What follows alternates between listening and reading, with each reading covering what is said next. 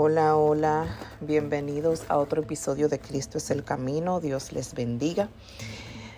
Seguimos hablando sobre la caída de el rey David. Y en el episodio anterior hablábamos de cómo el rey David, luego de haberse acostado con Betsabé, mujer de Urías, y de haberla dejado embarazada, formuló un plan para que Urias muriera en medio de la batalla, ya que él intentó de que Urias fuera a su casa y durmiera con su mujer, pero esto Urias no lo hizo porque se sentía que estaba traicionando a los demás compañeros de guerra que estaban enfrente de la batalla. Entonces eh, hablábamos de que Urias murió a manos del bando enemigo en medio de la guerra porque David, por mandato de David, lo mandaron a poner al frente. Y al morir Urias, David tomó a Betsabé como su mujer y ella le dio, o sea, dio a luz un hijo, pero que esto no agradó a Dios. Entonces ahora vamos a ver de qué forma David es castigado porque todo pecado tiene un castigo.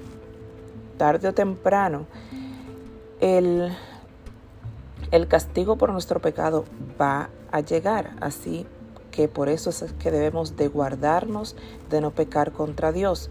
Porque aunque pensemos que en el momento todo está bien, no nos va a pasar nada, nos salimos con la nuestra, esto no es así. A cada uno nos llega la hora. Dice en el capítulo 12 de Segunda de Samuel lo siguiente. Jehová envió a Natán a David, y viniendo a él, le dijo, había dos hombres en una ciudad, el uno rico y el otro pobre. El rico tenía numerosas ovejas y vacas, pero el pobre no tenía más que una sola corderita, que él había comprado y criado, y que había crecido con él y con sus hijos juntamente, comiendo de su bocado y bebiendo de su vaso, y durmiendo en su seno, y la tenía como una hija.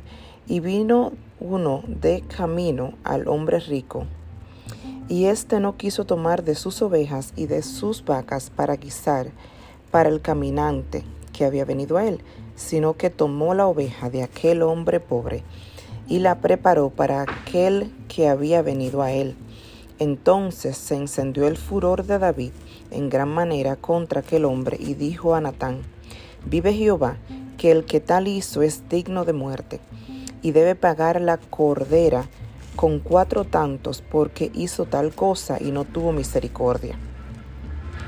Entonces dijo Natán a David, Tú eres aquel hombre. Así ha dicho Jehová, Dios de Israel yo te ungí por rey sobre Israel, y te libré de la mano de Saúl, y te di la casa de tu Señor y las mujeres de tu Señor en tu seno. Además, te di la casa de Israel y de Judá. Y si esto no fuera poco, te habría añadido mucho más. ¿Por qué pues tuviste en poco la palabra de Jehová, haciendo lo malo delante de sus ojos? A Urias Eteo heriste a espada y tomaste por mujer a su mujer, y a él lo mataste con la espada del hijo de Amón, por lo cual ahora no se apartará jamás de tu casa la espada, por cuanto me menospreciaste, y tomaste la mujer de Urias Eteo, para que fuese tu mujer, tu mujer. Así ha dicho Jehová, he aquí, yo haré levantar el mal sobre ti de tu misma casa, y tomaré tus mujeres delante de tus ojos, y las daré a tu prójimo, el cual yacerá con tus mujeres a la vista del sol, porque tú lo hiciste en secreto, mas yo haré esto delante de todo Israel y a pleno sol. Entonces dijo David a Natán, pequé contra Jehová. Y Natán dijo a David, también Jehová ha remetido tu pecado no morirás, mas por cuanto con este asunto hiciste blasfemar a los enemigos de Jehová, el Hijo que te ha nacido ciertamente morirá. Vamos a dejarlo hasta aquí, hasta el versículo 14. David está en graves problemas. Ya no hay vuelta atrás. Según lo que acabamos de leer, David se quedó con la mujer de Urias. Esta le dio un hijo, pero Jehová no estaba de acuerdo en la forma en que David, rey de Israel, hizo las cosas. Y aquí vemos cómo Natán le hace una historia sobre un hombre que tenía solo una corderita, representando a Urias, y cómo un hombre rico, representando a David, que tenía ovejas de más, prefirió matar o tomar para sí la corderita de este hombre pobre. Y esta corderita es representada por Betsabé. O sea, David, teniendo todas las mujeres del reino a su disposición, decidió tomar para sí la mujer de Urias, el cual no solo era parte de su ejército, sino que era un hombre leal a su rey que estaba peleando en la guerra por Israel y por su rey David. Y David actuó de una manera vil y baja, una manera menospreciable delante de los ojos de los hombres y de los ojos de Dios.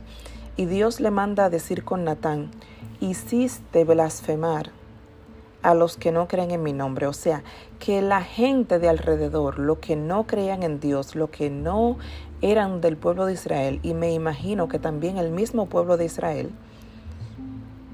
estaba criticando a David en ese momento por las acciones que tuvo, por haber tomado la mujer ajena para sí.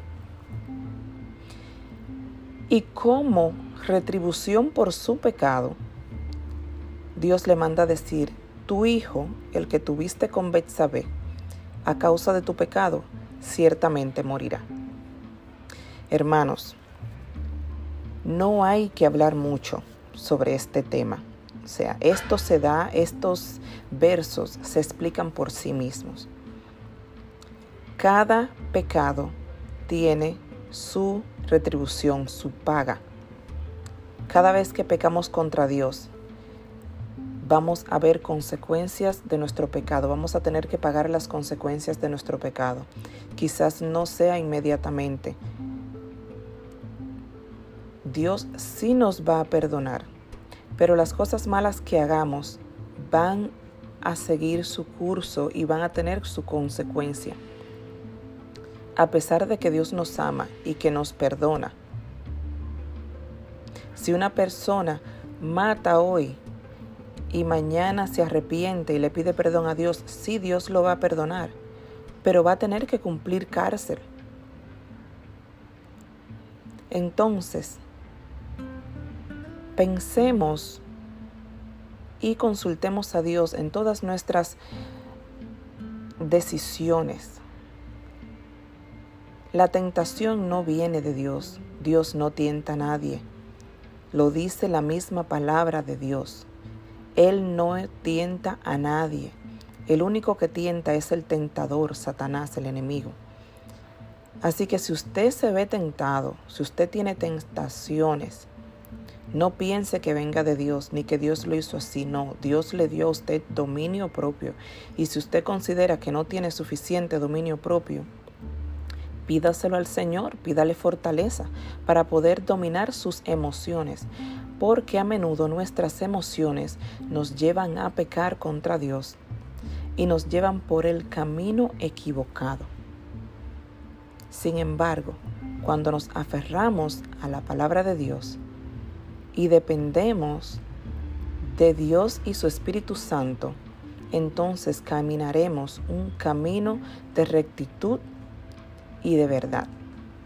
Hasta aquí este episodio de Cristo es el Camino. Seguiremos con más porque la historia no termina aquí y veremos parte de las repercusiones que tuvo el pecado de David en su familia, no solamente en el hijo que tuvo con Betsabé, sino en toda su familia. Dios les bendiga mucho.